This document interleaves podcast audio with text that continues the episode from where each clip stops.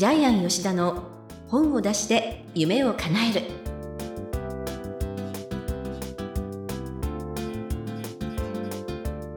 こんにちは坂田陽子です。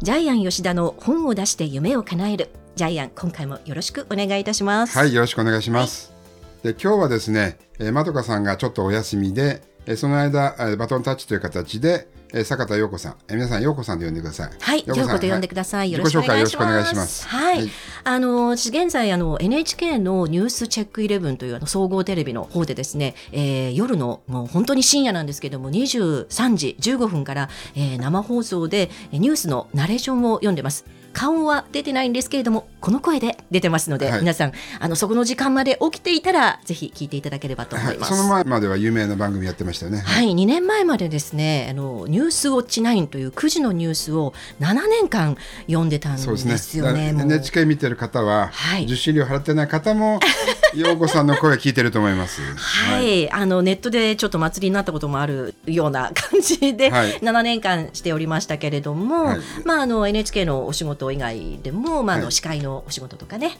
あの話す仕事は結構やってるんですけれども、はい。ね、天才工場の仕事もいっぱいお願いしてましてそうなんです、まあ、あのジャイアン出版塾はじめですね本田健さんの出版講演会ですよね、はい、これもあの初代というか一番最初に。ね、ヤクルトホールで、まあ、500人はい、ジャイアント本田健さんがやった時の総合司会やってもらったり、はい、もう毎年毎年うちがジャイアン出版塾やってる編集者の前のプレゼン大会の司会も陽子さんにお願いしてます。はい、もうね吉田さんとはジャイアントも本当に、ええ、もう吉田さんって言うとなんかすごく喉のあたりがイガイガするのでジャイアンって言っていいですか？はいはい、もうあのジャイアントはもう本当にね長いお付き合いになってるんですけれども、はい、本当によろしくお願いしますという気持ちでいっぱいですね。はい、ね陽子さんねまたいろいろ変わった経歴で大阪の福娘もね、うん、経験してるんですよね。で福娘は自分が幸せになるんじゃなくて、私とまあ声の世界あと出会いの世界で出会った方はみんな幸せになる。服を皆さんに与えるという使命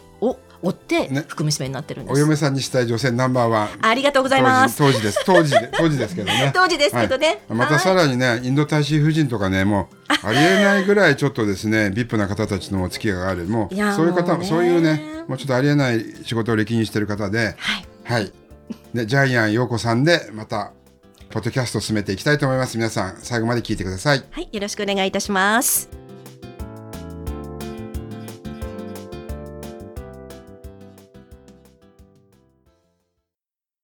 いい本を読みましょうのコーナーに移りたいと思います。えー、このコーナーは、ジャイアンが出版プロデュースをした本も含めまして、世の中の皆さんに読んでもらいたいといういい本をご紹介しています。ということで、今回の一冊ご紹介ください。よろしくお願いします。はい、えー、タイトルは、今はまだ小さな会社が進化するための101の手がかり。えー、著者はですね、大西はじめさんという方なんですけども、はい、この方は1952年、三重県に生まれまして、関西大学を卒業してですね、ジャスコに入ってます。今のイオンですね。はい。で、なんとジャスコの労働組合の初期長を務めまして、当時はですね、ジャスコのゴルバチョフと呼ばれてました。はい。はい。そこからイオンの子会社に行って、そこを上場させて、えー、退社。ですから、卸、製造、販売、すべてに関わった方ですね。ねえ、はい、もう本当にすごいですよね。はい、全部、こう見てこられたっていう、そう、見識の広さが、やっぱりぎっしり詰まってる感じですよね。そうですね。これね、実は最初のタイトルと中身はちょっと変わってしまったんですけども、最初のタイトルはですね、はい、小さい会社のちりめんじゃこ経営。えー、こういう形だったんですけども。あ、ちりめんじゃこですか？はい。で、なぜ、何がちりめんじゃこ経営かというとですね、はい、まあ、これがこの本の中のテーマにもつながってるんですけども、はい、例えば、あの、アジって皆さん食べてますよね。アジ。アジって、あの、食べるところってめちゃくちゃ少ない魚で、食べるところ60%ぐらいしかないんですよね。廃棄率40%ってありえないぐらい捨ててるんですけど、ちりめんじゃこって皆さん全部食べますよね。確かに。頭から尻尾まで。えという形で、小さい会社は、今ある経営資源を全部使い切って、経営をやっていきましょうというのがこの本のテーマなんです。なるほど。ねそういう意味ではちりめんじゃこって言われれば体にいいし。ええ。ところが本になったらちりめんじゃこが全部消えてたんで。なるほど。多分何かあったんでしょうね。何かあった。私はジャイアンちりめんじゃこ好きだったんですけどね。はい、そうなんですね。はい、で、あの、まあ、1章から4章までの4章構成なんですけども、はい。第1章はですね、えー、時間がすべての経営資源のトップに来るっていうことなんですけども、うん、まあちょっと面白いデータがあるんですけど、日本人の平均寿命に表が載ってるんですけども、ええ、明治13年、男性36歳、女性38歳。めっちゃ寿命、寿命です。平均寿命？平均寿命。大正14年になっても男性42年、えー、女性43歳で死んでるんですよね。え、そんな最近まで？そうなんです。えで、平成28年81歳、男性、女性が87歳。さらにですね、2040年ですね。まあこれはデータ載ってないんですけども、ジャイアン調べたんですけど、日本人の平均年齢100歳突破するんで、私たちは、今ここに4人いるんですけど、スタッフを含めて。はい、一応2040年まで生きると考えると、全員100歳まで生きると考えていいと思いますけど。そうなんですね。ただ、ただ、やっぱり時間が全てを支配するので、はい、時間を使っていかにですね、うん、生産効率を上げるかっていうのが一章ですね。はい。はい。で、それを邪魔している存在があるんですけども、これがいかにも著者のですね、うん、えー、書記長の、書記長。はい、大西さんらしいんですけども、はいうん、官僚主義だって言ってるんですよね。はい。面白いですよね。ね多分官僚主義でなってきたんでしょうね。うん、なんか戦ってきた感じが読み取れますよね。はい、そうですね、えー、官僚主義が、その会社の足を引っ張ってしまうっていうのが確かにね、はいそうですね、えー、一番良くないのは先送り、うん。何もしないことを意思決定している会社がたくさんあるってことで。はい。これは多分ね、あピンときた方 いらっしゃると思いますけどね。そうですね。はい、で、2章がですね、はい、えー、ゼロを無限大に変えた冒険者たちっていうことででして、はい、えー、まあ、著者のですね、ちょっとここで思いも書いてあるんですけども、ご紹介をしてください。はい。なぜ小さい会社っていうふうに呼んでるか、中小企業って呼んでないんですよね。小さい会社っていう、ね、はい、そうなんです。はい。で、著者さんはですね、小さい会社で働く人たちの志とか努力を中小と決めつけているのがとても不愉快だっていうふうに本に書いてあるんですけども、ね、なるほど。ええ。で、でもちなみに中小企業っていうのは一応法律用語なんですね。中小企業基本法っていうのがありまして、はい、それに定められた、これ法律用語なんですよね、中小企業っていうのは。ただそれは本人にとっては、えー、不愉快っていうことで今回は小さい会社っていうふうに使ってますね。なるほど。はい、そこにね、結構大きな思いが、小さいという文字ですが、大きな思いが込められているんですね。ね最近あの、ジャイアン、あの、大前健一さんの講演会もですね、共同開催で開かせていただいたんですけども、はい、大前健一さんの趣旨もやっぱり小さい会社って呼べって、中小企業って呼ぶなっていうのが、講演の最初に述べられてましたよね。はい、ちなみに日本は97%小さい会社です。そうですよね。えー、えー、ですから、あの、やっぱり中小企業よりも小さい会社の方がやっぱり夢とロマンがある。まあ、それを2章で歌ってますけども。はい。はい。で、第3章はですね、あの、毎日自分と会社に問いかける2つの質問というのがあるんですけども、うんうん、まあ、これまた、まあ、非常に職長らしいんですけども、うん、一番最初の質問が、えー、お客様は何に困っているのか。まあ、これが要するにビジネスの経営の本質ですね。はい。2番目、お客様のために何ができるのか、うんうん、これが進化というふうに書いてあるんですけども、うんうんうん、で、この二つっていうのはこれからですね、人口減少、それから超高齢化社会になる日本にとって一番大事な質問なんですけども、はい。その、はい、これを常に自分自身に問いかけることによって、時間とか情報とか物流が変わってくる。うんうん、逆に言うと今ですね、少子高齢化の時代はビジネスチャンスじゃないかなっていうのをですね、うん、3章で説明しています。そうですね。私もここで特にお客様の意見は常に正しいというふうに書いてあってですね、ええ、あ、お客様は神様ではなくて、え、正しいという捉え方をすると、なんかその変に自分がこう左右されないで、なんかその、あ、正しい道ってこっちなんだ、これに導かれて何か商品開発するといいかもしれないっていう、こう指標になるんだなというような、すごい教えを受けた感じがして、すごい私は共感しましたね。はい、そうなんですよね。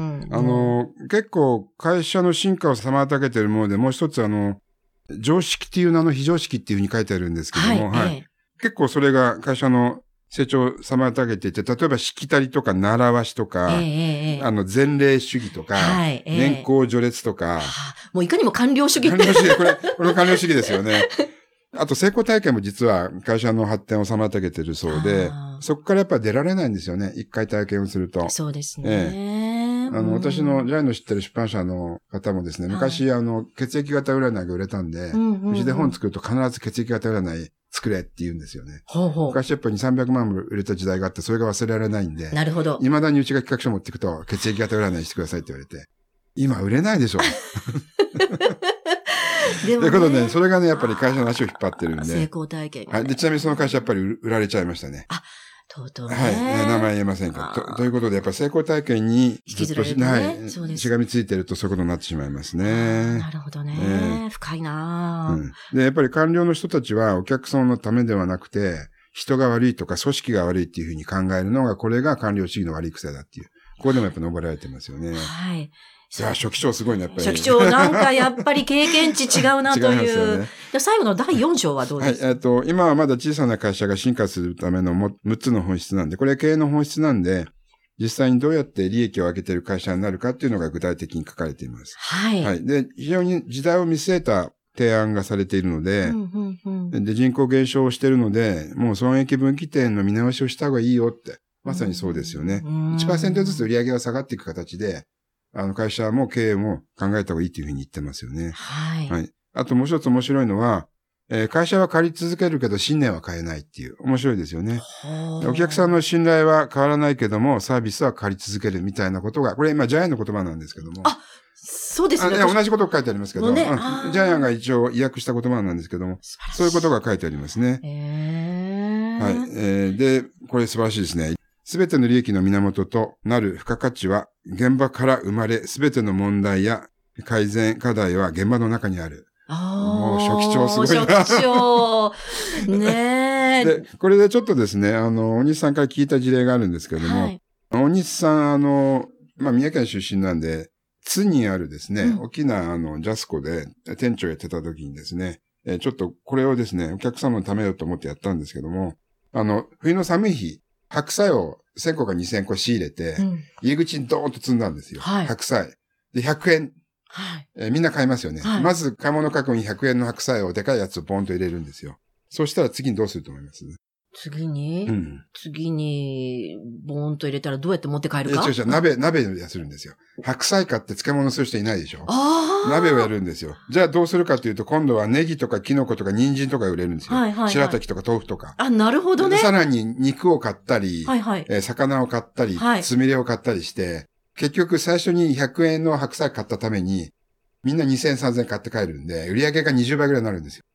確かに最近あの、私もなんか帰り荷物重いなと思ったら、今ジャイアンが言った通り、白菜買った横に、なんか、うまいこと、えのきとか、なんなんか、あの、大根とか売ってるんですよね。そうすると、あ、これもちょっと必要かなっていう、買ってるうちに、そこの狭いスペースでもう荷物いっぱいになってる。今、気づきました。で、ちなみに一番まずい店長は、サンマを安売りで、お客さんのためにサンマを置くのは、具の骨頂で、サンマって、それだけでおかずになっちゃうから、サンマで終わっちゃうんですよ。一匹100円で終わっちゃうんですよ。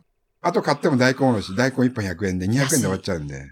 なるほど、ね、という形ですね。彼はですね、ちゃんとお客様目線で何が大事かを考えて、会社の売り上げも上げてるっていう。はい、これはですね、やっぱりあの、ビジネスの基本なんですけどね、お客様を常に向いてる。はい。こういうことがですね、あの、はい、なかなか読むの時間かかりましたね。はい、みっちりね、はい、あの、内容が濃いのでですね、はい、内容が濃いので時間をかけて読んでもらいたい一冊です。はい。はいえー、では、ジャイアン、この本の願目お願いしたいと思います。はい、えっ、ー、と、この本の願目、えー、人生は引き算でうまくいく。人生は引き算でうまくいく。何のことかわかんないでしょ？うん。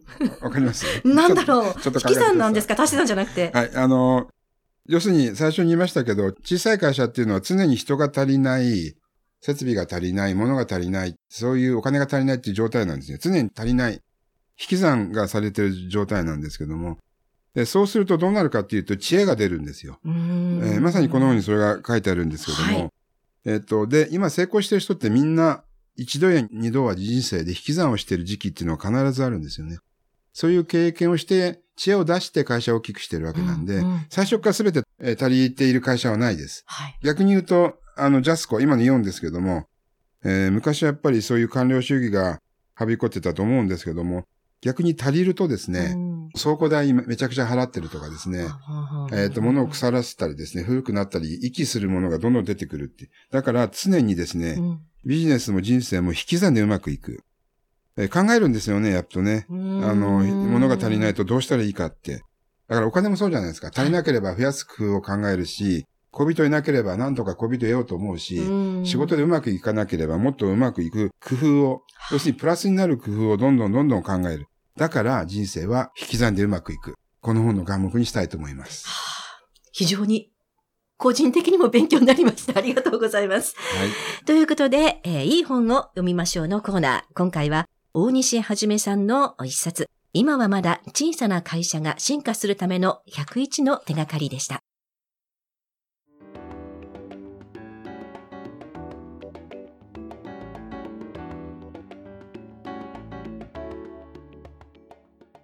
続きましては本を出したい人の教科書のコーナーです。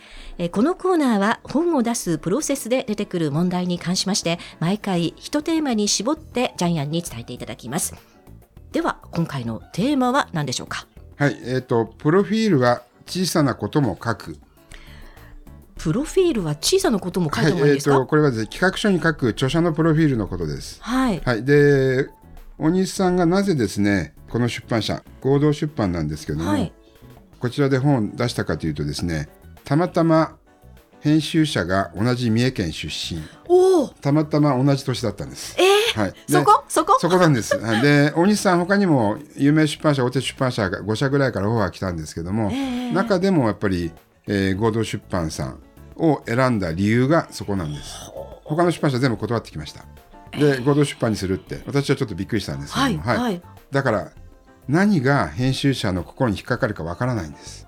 なるほど、はいはい、同じ例で前に紹介した事実もばあちゃん99歳事実もばあちゃんの幸せになるふりかけ、えー、こちらが採用された理由がジャコメティ出版社という小さい出版社で社長さんがたまたま自分のおばあちゃんも99歳で亡くなっていたから、うんうんうん、だからね何がね編集者に引っかかるかわからないんです。編集者も人間ってことですね。うん、だからね、前にも言いましたけど、やっぱり出身が同じとか、大学同じっていうのは、高校同じ、中学同じっていうのももっと刺さるんで、こういう形で、プロフィールには、自分では何とも思わないし、小さいことかもしれないけど、実はそれが決め手で、こういう形で出版が決まることもあります。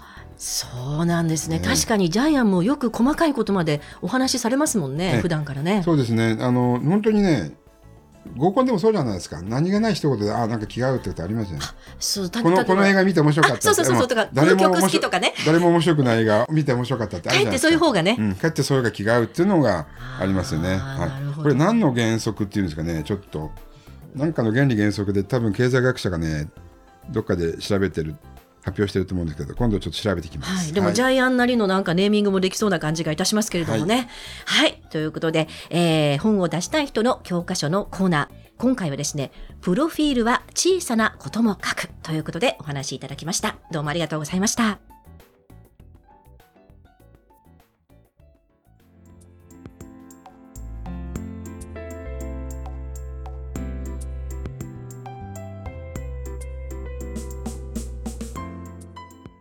ジャイアン吉田の本を出して夢を叶える。いかがだったでしょうか？この番組ではジャイアンへの質問もお待ちしております。例えば出版に関する質問など何でもお待ちしておりますので天才工場のホームページぜひチェックしてみてくださいね。またこの番組で質問を採用された方には抽選でジャイアンのサイン入りの本をプレゼントいたします。それではジャイアン今週もどうもありがとうございました。はい皆さんもぜひ引き算で本を出版する人生を歩んでください。